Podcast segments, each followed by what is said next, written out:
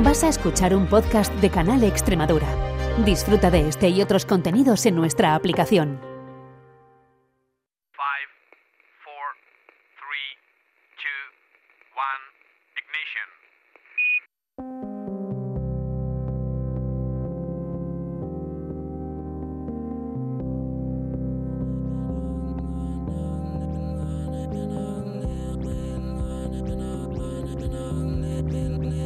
En Canal Extremadura Radio comienza Principio de Incertidumbre con Jorge Solís. Bienvenidos a Principio de Incertidumbre, el espacio de investigación y ciencia de Canal Extremadura Radio. Para combatir el cambio climático hay que descarbonizar la economía mundial, un reto que requiere voluntad política, viabilidad económica y también numerosos avances técnicos. Hoy nos vamos a centrar en el caso del hidrógeno, un combustible que puede convertirse en un sustitutivo de los fósiles, pero al que aún le queda un largo camino por recorrer.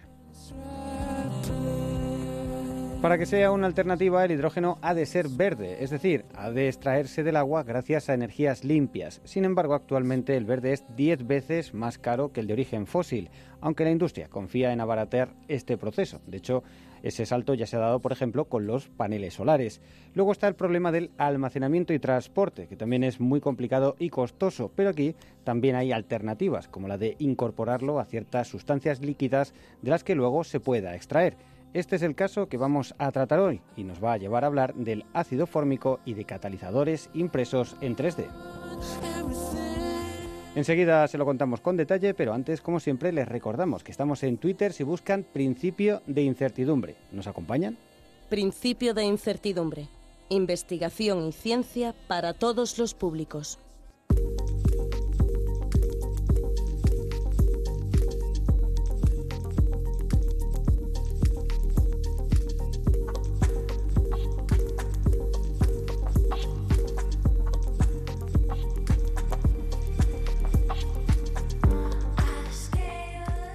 La crisis climática apremia y es necesario ir buscando alternativas a los combustibles de origen fósil. En ese escenario, el hidrógeno aparece como un interesante vector de almacenamiento energético cuando se genera a partir de fuentes renovables. Sin embargo, su manejo es muy complicado, muy complejo. Su baja densidad e inflamabilidad requieren comprimirlo en cilindros de alta presión o licuarlos en tanques criogénicos. Por ello, se buscan alternativas que hagan más sencillo su almacenamiento y transporte. Una de esas alternativas los constituyen los denominados portadores de hidrógeno orgánico líquido, o LOX, como son sus siglas en inglés, sustancias que permiten la liberación eficiente y reversible del hidrógeno según sea necesario, gracias a una serie de reacciones químicas. Una de esas sustancias podría ser el ácido fórmico, pero para que se pueda convertir en una alternativa real es necesario con un catalizador que permita extraer el hidrógeno de una forma sencilla y a ser posible en condiciones ambientales.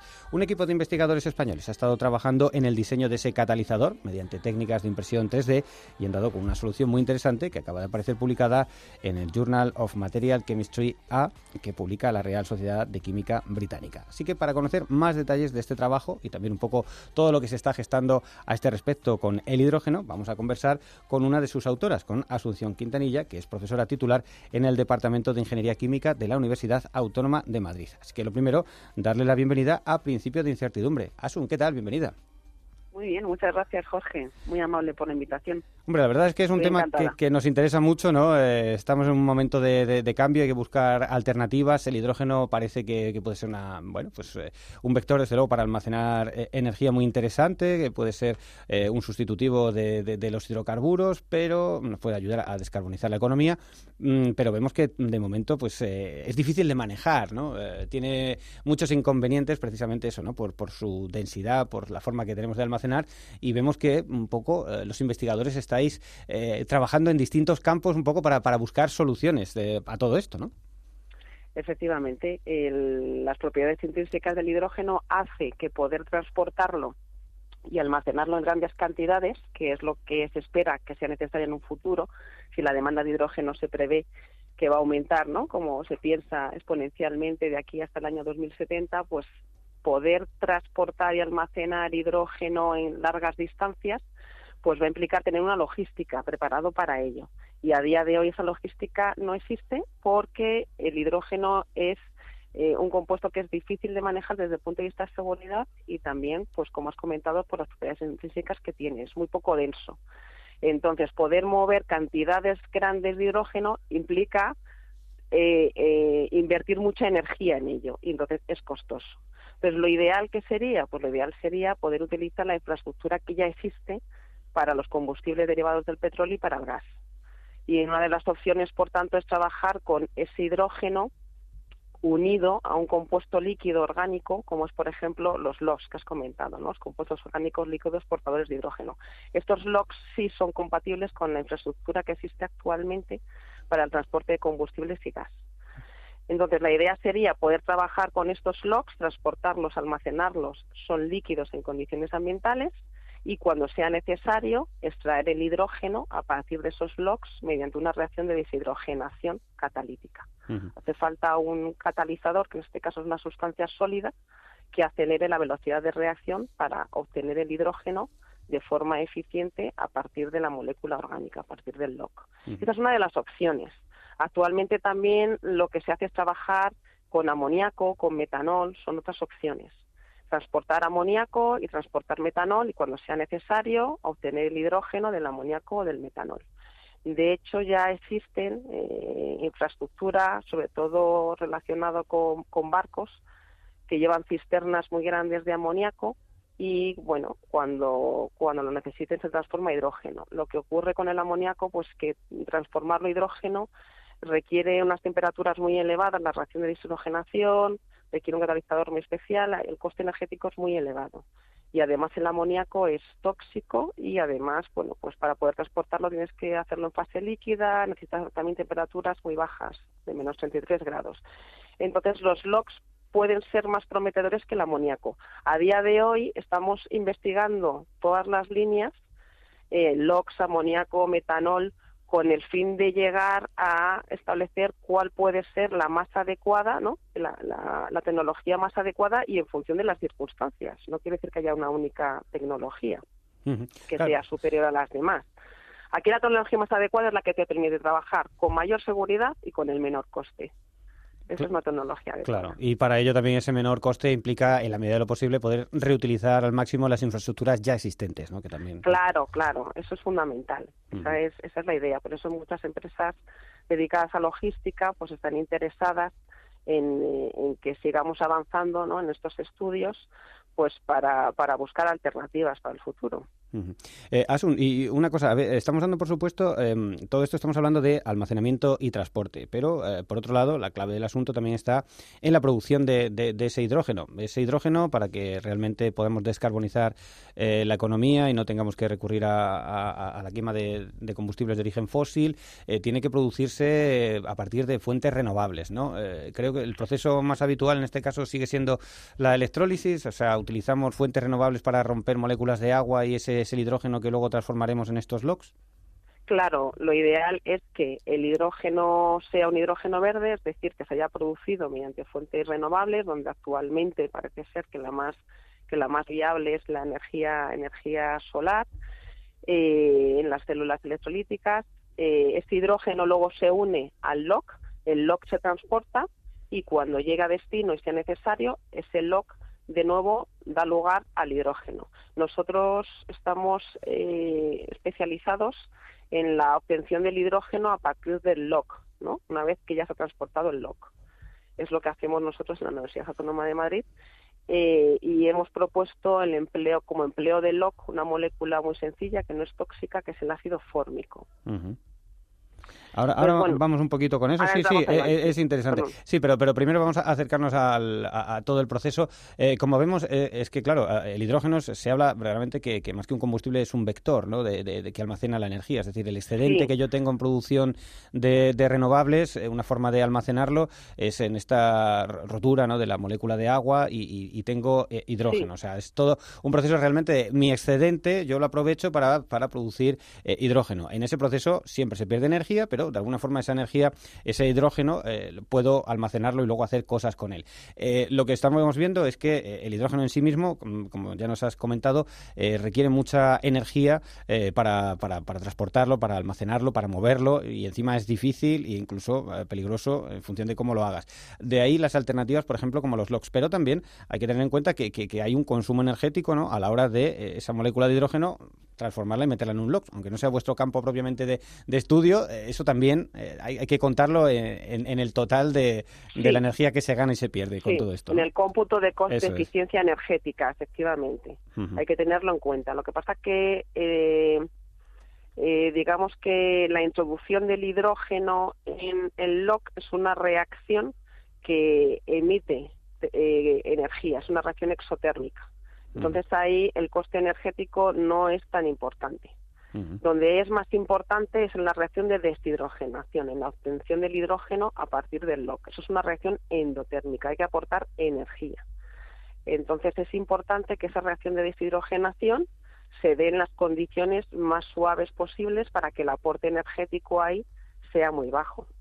O sea que donde está verdaderamente, digamos, el cuello de botella, la parte interesante es en, la, en, cómo vuelvo a, recoger el hidrógeno, cómo lo puedo extraer, que eso es verdaderamente un poco a lo que vosotros habéis dedicado con, con el diseño de este catalizador, que, que, enseguida vamos a ver que también eh, tiene, tiene su miga. Pero si te parece, antes vamos a hablar un poco de por qué habéis elegido ese LOX en concreto, el ácido fórmico, que para seguro para cualquiera ya suena ácido fórmico, suena a hormiga, suena como a un compuesto biológico, algo que está en la naturaleza, ¿no? Es... claro, la idea es emplear un LOC que pueda proceder de biomasa, que tenga un origen renovable, porque los eh, LOCs que se están, con los que se están trabajando son LOCs que son derivados del petróleo. Son eh, el, tolueno, el dibencil tolueno, son compuestos que dependen todavía o que se obtienen a partir del crudo. Entonces nosotros hemos elegido una molécula orgánica que sea muy estable, para que sea poco tóxica, para que sea muy segura transportarla y almacenarla y por tanto cueste poco dinero y además pueda tener un origen renovable. Y esa molécula para nosotros ha sido el ácido fórmico, que tiene un único átomo de carbono, tiene dos, eh, tiene dos átomos de oxígeno y dos átomos de hidrógeno. Es una molécula muy pequeñita, HCOOH. Entonces, esa, esa molécula, en presencia del catalizador adecuado, se puede descomponer de forma instantánea a CO2 e hidrógeno, sin producir CO y sin producir otros compuestos. Porque a veces cuando utilizas una molécula más grande, un log más grande, efectivamente puedes tener más hidrógeno metido, pero también a la hora de llevar a cabo una reacción puedes tener más productos, subproductos que no quieras. Entonces la selectividad a hidrógeno baja. Entonces el ácido fórmico es un log que nos permite eh, transportar de forma muy segura el hidrógeno puede tener un origen renovable, por tanto seguimos con un hidrógeno verde y además su reacción a descomposición de hidrógeno y CO2 es 100% selectiva. Claro, porque aquí es que esto, como nos has contado, la molécula eh, directamente se rompe y te saca y da como resultado una molécula de, hidrógeno, de H2, y otra de CO2, que imagino que eso también se puede capturar, ¿no? el CO2. Eh, claro, este para poder seguir efectivamente en la línea de tener un hidrógeno verde, lo que hacemos en, nuestra, en nuestro proceso químico, el que hemos desarrollado, como proceso de deshidrogenación de ácido fórmico para producir hidrógeno, hemos introducido, bueno, pues una etapa que es de captura de CO2. Eso es algo sencillo, o sea, eso se hace en muchos procesos químicos, Capturamos el CO2 y sale el hidrógeno limpio. El único residuo que nosotros generamos es agua, que podemos recircularla, porque el ácido fórmico está disuelto en agua. Nosotros trabajamos con ácido fórmico disuelto en agua, y, bueno, al, hacerlo pasar por el reactor que contiene el catalizador, se descompone instantáneamente a CO2 hidrógeno, la salida es CO2 hidrógeno más agua. Y el CO2 lo capturamos y al final sacamos hidrógeno más agua. Y ese agua la podemos recircular. O sea que si esto verdaderamente se, se acabara implementando, estamos hablando de eh, el hidrógeno, utilizar pues eh, el ácido fórmico, una especie de un fluido que es de, origen eh, biológico, que es también renovable, sería en todo el proceso y que tal vez pudiéramos transportarlo a través de algo parecido a los oleoductos que tenemos hoy en día, de todas las tuberías que ya se usan. Eso es, se puede transportar en cisternas, se puede transportar en barco, se puede transportar por el sistema de, tuberías que ya existe. Y luego en ese proceso de, recuperar el hidrógeno, de deshidrogenización, que es el que vamos a entrar ahora con el catalizador vuestro, eh, en principio se podría trabajar casi casi en condiciones ambientales, creo que un poquito de calor sí que hay que aportarlo, pero de, una forma bastante disponible, sencilla, se podría eh, recuperar ese hidrógeno y utilizarlo para bien, quemarlo o para una pila de combustible generar electricidad. Eso es. Nosotros eh, somos capaces de llevar la reacción a 25 grados sin atmósfera, condiciones ambientales. Esto hace que bueno pues da mucha versatilidad a esta tecnología porque podemos eh, trabajar con ella pues cerca ¿no? de donde hay personas nosotros podemos instalar este cartucho con nuestro catalizador en un coche por ejemplo y transformar ácido fórmico a hidrógeno y CO2 en condiciones ambientales dentro de nuestro de nuestro coche o podemos tener instalaciones más grandes en hidrogeneras donde queremos producir gran cantidad de hidrógeno.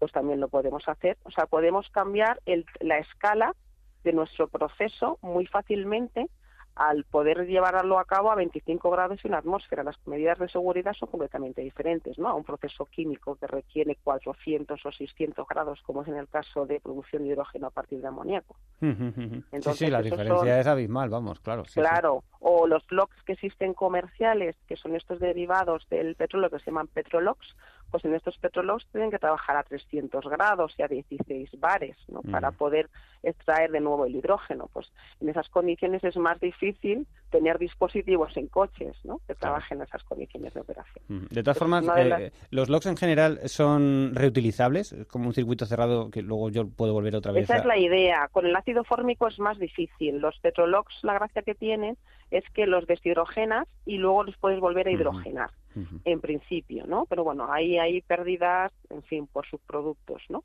En el caso del ácido fórmico, nosotros ese CO2 capturado podemos volverlo a reducir con hidrógeno y volver a formar ácido fórmico. Eso se puede hacer y sería un ciclo neutro en CO2.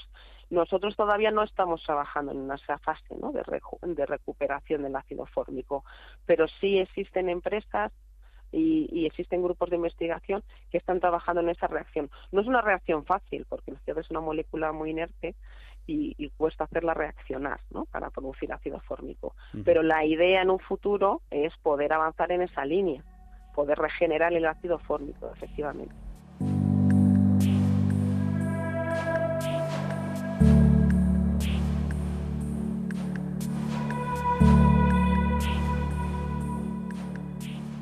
Este es un poco el estado, el panorama general de, la cuestión. Vamos un poco al detalle de, lo que habéis aportado vosotros en concreto. Eh, como vemos, una de las eh, claves de, todo esto es que eh, se pueda hacer esa reacción de deshidrogenación en temperatura en condiciones ambientales y para eso hace falta un catalizador. Cuéntanos un poco cómo se hace esa rotura del ácido fórmico de la molécula y qué, cuál es la solución que aportáis, cómo habéis hecho ese catalizador que también es muy interesante, a través de una estructura tridimensional que habéis impreso. Claro, sí. Aquí la clave de la tecnología está en el, en el catalizador. En nuestro caso es un catalizador eh, que es tridimensional, es, un catalizador estructurado y lo fabricamos mediante impresión 3D. Eh, lo que hacemos es preparar el material cerámico, que es eh, bueno carbón activado con alúmina, preparamos una tinta y la imprimimos. Esto lo hacemos en colaboración con el Instituto de Cerámica y Vidrio del CSIC, con el grupo de trabajo del, doctor Manuel Belmonte. Ellos son los expertos en, 3D. Ellos imprimen eh, el soporte catalítico en forma de monolito, ¿no? una estructura son canales paralelos, así como, como si fuera un ladrillo, y nosotros lo que hacemos es soportar sobre esa estructura 3D eh, nanopartículas de paladio. Muy importante que sean, bueno, pues con un tamaño determinado, con unas especies de paladio determinadas, paladio metálico. Y, y bueno, este catalizador se somete a unos tratamientos térmicos y lo introducimos en nuestro reactor. El ácido fórmico, cuando se pone en contacto con las nanopartículas de paladio, ¿no? son los centros activos del catalizador, pues se produce la ruptura de un enlace hidrógeno-carbono, después se produce la ruptura de, un de otro enlace oxígeno-hidrógeno y al final los dos hidrógenos, átomos de hidrógeno se unen y forman la molécula de hidrógeno, que es la que sale. y se queda el CO2, ¿no? También sale con el, con el hidrógeno. O sea que necesitamos centros activos eh, que son nuestros eh, nanopartículas de paladio.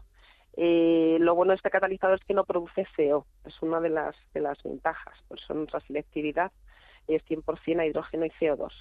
Y lo bueno también de este catalizador es que al ser estructurado, pues permite eh, tener huecos, una macroporosidad, tener unos huecos, unos canales por los que sale muy bien el hidrógeno y el CO2, ¿no? La fase gas.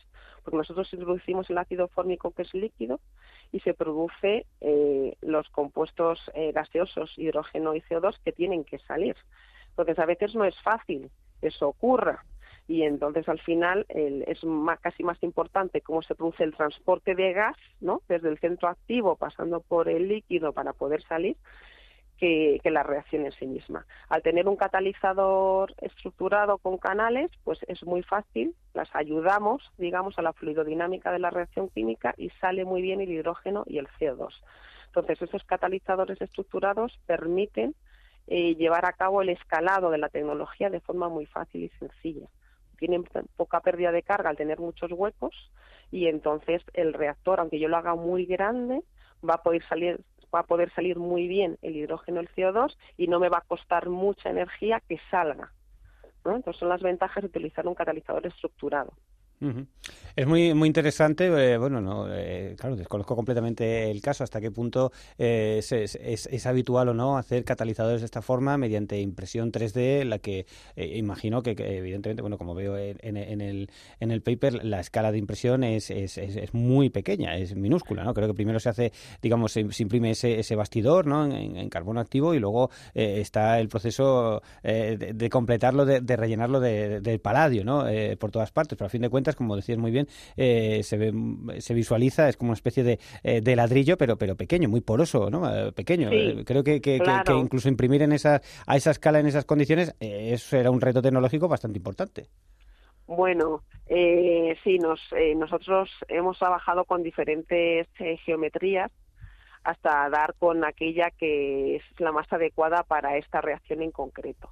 Trabajamos con dimensiones de 15 milímetros de diámetro, y podemos llegar también a 15 milímetros de altura porque nuestro reactor en el laboratorio tiene esas dimensiones. Son reactores de laboratorio, son, tienen diámetros pequeños. Pero podemos trabajar a mayor escala. Efectivamente, de hecho, ahora lo, en lo que estamos trabajando para poder seguir valorando ahora desde el punto de vista económico la tecnología, que hemos llamado Hydroformic, es eh, realizar un cambio de escala. Vamos a reactores más grandes, a una producción 100 veces mayor de hidrógeno al día y esos catalizadores los vamos a hacer con dimensiones mucho más grandes. No, pero me, refería no solamente, claro, que, la, gracia es que, se mantenga todo el proceso con independencia de, la escala del tamaño que lo hagas. ¿no? Un reactor más grande sigue funcionando igual de bien y otro más pequeño igual de bien, pero eh, me refería a casi eh, el hecho en sí de, tener que diseñar la, escala de los poros a los que se tiene que producir la reacción. claro, ya, sí, claro, tienen que, ser materiales porosos y en su interior es donde se disponen las nanopartículas de paladio dispersas esos poros lo que hacen es que este material tenga mucha superficie donde se puedan colocar muchas nanopartículas. Eso lo hacemos, eh, bueno, pues introduciendo aditivos en la preparación de la tinta y luego calentando la tinta y eliminando esos aditivos orgánicos de tal manera que quedan los huecos, digamos, ¿no? O sea, sí, ahí hay mucha tecnología en la preparación del, del catalizador, efectivamente. Bueno, claro, yo creo que buena parte del paper es un poco explicar todo todo eso, ¿no? De madre mía, la que hemos tenido que liar para llegar a esto y funciona. Sí, sí, no, cada vez hay más trabajos, efectivamente, que emplean la impresión 3D para preparar catalizadores, pero no es fácil, sobre todo cuando son cerámicos, ¿no? Porque tienen que tener una porosidad adecuada para que yo pueda disponer muchas nanopartículas de la fase activa, pero tienen que ser robustos, no se pueden romper, no pueden ser frágiles. Y claro, cuanto más porosidad, más frágiles. Entonces hay que jugar mucho con, eh, bueno, pues eso, con la porosidad, con la estructura, con la geometría de la estructura, la macroposidad, los huecos que tú quieres que tenga externos, para que y con el tratamiento térmico adecuado para que esas eh, sean las, los catalizadores no las piezas de catalizador pequeñitas sean mecánicamente resistentes. Eso es importante efectivamente. Claro y, también el diseño previo cómo sabéis que tenéis que ir hacia algo de esta forma de este tamaño de esta estructura eh, para que digas es que si lo hacemos de esta forma eh, igual podremos romper el ácido fórmico en temperatura ambiente Sí, bueno, eh, eso depende, o sea, lo que es la ruptura de la molécula de ácido fórmico, la reacción química en sí, depende de las nanopartículas de paladio. Entonces, lo importante es que esta estructura me permita disponer de las nanopartículas de tamaño en el, en el, en el tamaño que es necesario, ¿vale? Y me permita que salga muy bien el hidrógeno y el CO2, porque es una fase gas que tiene que difundir a través de la fase líquida. Entonces, eh, lo que hacemos es ensayo-error. Empezamos a trabajar con las dimensiones que tenemos de reactor y adaptadas a esas dimensiones, eso es algo que te permite la impresión 3D, te da una facilidad de diseño, la que tú quieras. Pues bueno, hemos diseñado diferentes geometrías que pensamos que pueden funcionar y las hemos probado todas en el laboratorio. Hay unas geometrías que te llevan a, mm, piezas más resistentes, otras geometrías que a pesar de tener las mismas características de porosidad te lleva a piezas menos resistentes, ¿no? Bueno, pues depende un poco de, de, cómo de cómo estén, digamos, los filamentos eh, depositados dentro de, del monolito, ¿no? Los filamentos con los que imprimimos, bueno, pues cómo resulta al final la geometría, pues hace que sea más o menos resistente mecánicamente. Entonces, bueno, es ensayo-error. Sí, bueno, efectivamente, para eso un poco la, impresión 3D te permite eso, ¿no? sirve esa tentativa de ir por aquí, por allá, un poquito más, un poquito menos. Eso es, que se puede hacer de forma muy rápida, de forma muy precisa. Entonces, bueno, son experimentos que llevan tiempo, pero, pero se pueden hacer. Y luego la, la, resistencia de la pieza creo que se puede recuperar, se pierde mucho paladio a medida que se va eh, poniendo en trabajo, creo que, que se puede recuperar pasado un tiempo. Claro, no, el paladio no se pierde, no se lixivia, digamos, no sale de, de, las, de la superficie 3D. Lo que ocurre es que, bueno, pues por las eh, propiedades intrínsecas de la reacción química, eh, sí va perdiendo actividad el catalizador. Eso ocurre en todos los catalizadores sólidos. Entonces, bueno, la mayoría, ¿no? En los procesos industriales. Entonces, lo que hay que hacer es regenerarlo y eso lo hacemos calentándolo a 60 grados o lavándolo con agua. Pues el, eh, lo regeneramos y recuperamos de nuevo la actividad. Entonces, es eh, un catalizador con el que hay que trabajar en ciclos de reacción-regeneración. Eso es habitual en la ingeniería química. Mm.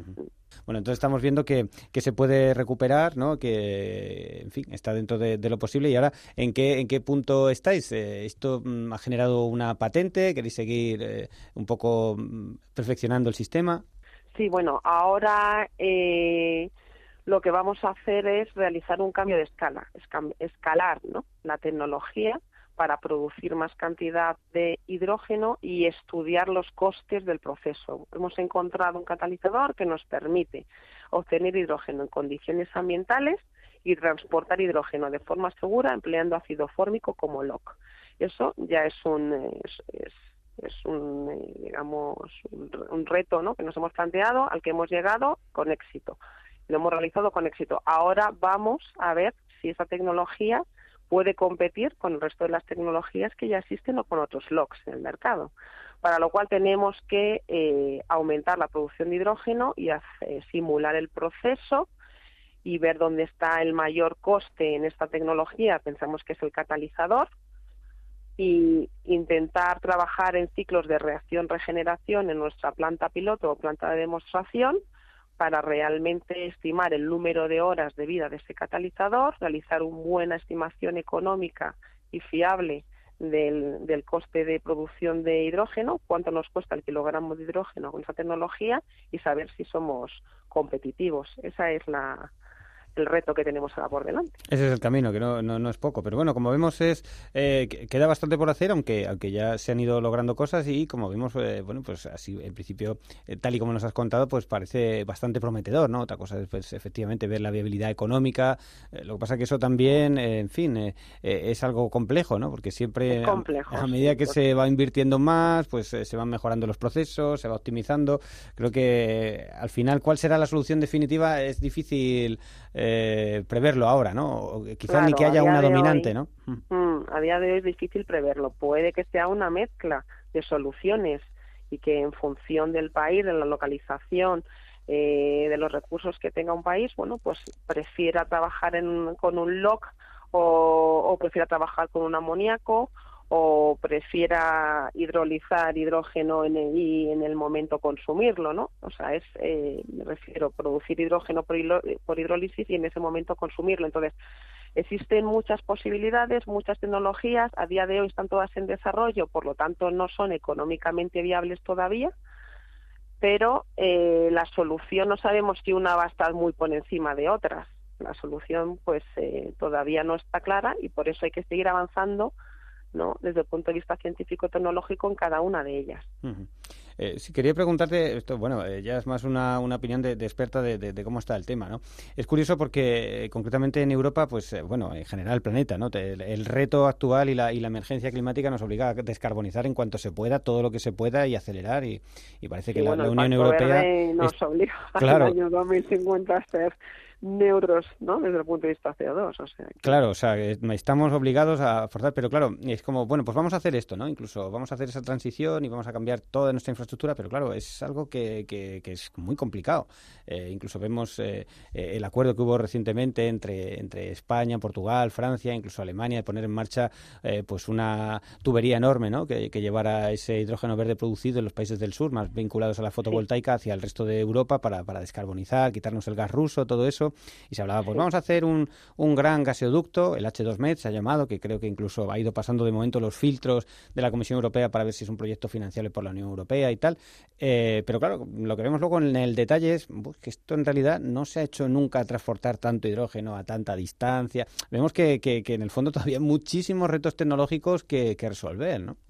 Efectivamente y pero mm, tenemos que trabajar en esa dirección si realmente buscamos descarbonizar y es que no hay otra solución o sea el cambio climático está aquí y tenemos que evitar seguir emitiendo CO2 entonces bueno pues nos lleva a momentos en los que es necesario invertir y saber hasta dónde podemos llevar. No es la primera vez que trabajamos en hidrógeno. Hace muchísimos años ¿eh? cuando hubo una crisis también con el crudo, eh, se empezó a trabajar en hidrógeno y bueno, en ese momento no compensó, se calmó, se calmaron los precios del crudo y se aparcó el hidrógeno y se, se conseguimos ¿no? con nuestros crudos y nuestros combustibles fósiles. Ahora parece que es que no hay, no, no, no podemos aparcarlos, es necesaria una solución. Y bueno, hemos apostado por el hidrógeno como vector energético y, eso, bueno, queremos ser sostenibles, la sostenibilidad también implica que seamos sostenibles desde el punto de vista económico. A día de hoy el hidrógeno no es sostenible desde el punto de vista económico, pero es que, claro, hasta que una tecnología no está consolidada no es económica, ¿no? No es rentable. Entonces, bueno, pues no queda más que seguir trabajando en esa dirección y además bueno, pues a base de inversión no solamente pública, sino también privada. Y además necesitamos regulación. Estamos hablando de transportar y almacenar grandes cantidades de hidrógeno, pero tampoco hay regulación para ello. Y eso también es importante, ¿no? Las empresas no van a empezar a trabajar en esa dirección si no saben eh, cómo hacerlo o cuáles son las condiciones, ¿no? Claro, claro, está, eh, es que ese es el tema, ¿no? Que está casi todo por hacer. O sea, tenemos claro, tenemos un, un objetivo muy claro de reducción de emisiones, de transformación de la industria y tal, pero claro, todos estos procesos, a ver cómo lo vamos a hacer, qué coste va a tener, que no nos reste competitividad respecto a otros países que igual no van a dar todo este paso. Entiendo que también está de fondo la ventaja mm, tecnológica de quien desarrolla la tecnología, pues también será una ventaja, aunque en un principio en un habrá un coste. será una ventaja, efectivamente. Ahora pues es una inversión. Mira, la apuesta principal es por el hidrógeno verde procedente ¿no? de energías renovables. Pues el, ese hidrógeno te cuesta 10 euros el kilogramo producirlo por electrólisis. Cuando el hidrógeno que estamos produciendo a partir de, bueno, de un proceso que se llama reformado, te cuesta un euro el kilogramo. Mm. Pues no es competitivo, pero es que no podemos dejar de hacerlo porque no sea competitivo, es que no hay otra solución. Sí, el, otro reformado es el que está arraigo de, de, los procesos de hidrocarburos, ¿no? De gas natural. Claro, es el que viene a partir de gas natural, con vapor de agua, 600 grados y con otro catalizador que además es un monolito. bueno, pues eso es un, es, digamos, el proceso de toda la vida, el convencional, y ahí producir un kilogramo de hidrógeno cuesta un euro. O sea, digamos, 10 veces más barato que la tecnología verde actualmente. Claro. Entonces, bueno, pues es que hay que estimular desde el punto de vista administrativo que sigamos trabajando y que las empresas quieran invertir en estas otras tecnologías, porque claro, como estamos en desarrollo, todavía no son eh, económicas o rentables, pero es que no hay otra solución. Mm. Bueno, aquí, eh, como estamos en Extremadura y aquí el tema fotovoltaico está al orden del día, eh, creo que daba ayer el dato, mm, bueno, pues la, patronal, ¿no? De hace unos años un megavatio de fotovoltaicas costaba en torno a un millón de euros de inversión, ahora se puede hacer por ciento y pico mil, ciento veinte mil euros, o sea, se ha reducido en una escala de diez en, cinco o seis años, ocho años. Mm. Eso es, porque vamos trabajando en los materiales de las celdas, vamos trabajando en los materiales y todo eso pues va reduciendo va reduciendo costes. Y, y, hay que pasar por esto no hay que pasar por esto. Entonces bueno pues pues hay que aunar digamos esfuerzos por parte de todos. De hecho la Unión Europea tiene una alianza del hidrógeno donde bueno pues hay un grupo una comisión de sabios donde van eh, reportando, digamos, los avances que hay en la producción, transporte, almacenamiento de hidrógeno, ¿no? Y estimula la investigación entre grupos de diferentes países, financiándolo. Y ahí, eh, bueno, a través del programa Horizonte, ¿no? Pues también hay mucha financiación orientado a, a energía y también a LOX, específicamente a LOX. y, y, ese es el camino, ¿no? es, es, es difícil eh, no mirar hacia, hacia aquí, aunque suponga un coste económico ahora mismo importante. Bueno, ya lo hemos visto otras veces. En cualquier caso, estaremos muy pendientes de cómo, cómo avanzan esas investigaciones. La verdad que nos jugamos mucho en ello. Esperemos que, tengáis suerte. De momento, enhorabuena por lo que ya habéis conseguido. La verdad que es bastante interesante y también gracias por compartirlo con nosotros. Así que deseando ver un, poco si, esto es escalable, cuánto cuesta y así volvemos a hablar contigo con Ansun Quintanilla, que recordamos es profesora titular en el Departamento de Ingeniería Química de la Universidad Autónoma de Madrid. Asun, muchas gracias y hasta la próxima. Muchas gracias a vosotros. Un besazo. A ustedes muchas gracias por su atención. El montaje sonoro es de Inmaculada Calvo, la dirección de Jorge Solís. Les esperamos la semana que viene. Principio de incertidumbre, arroba canalextremadura.es.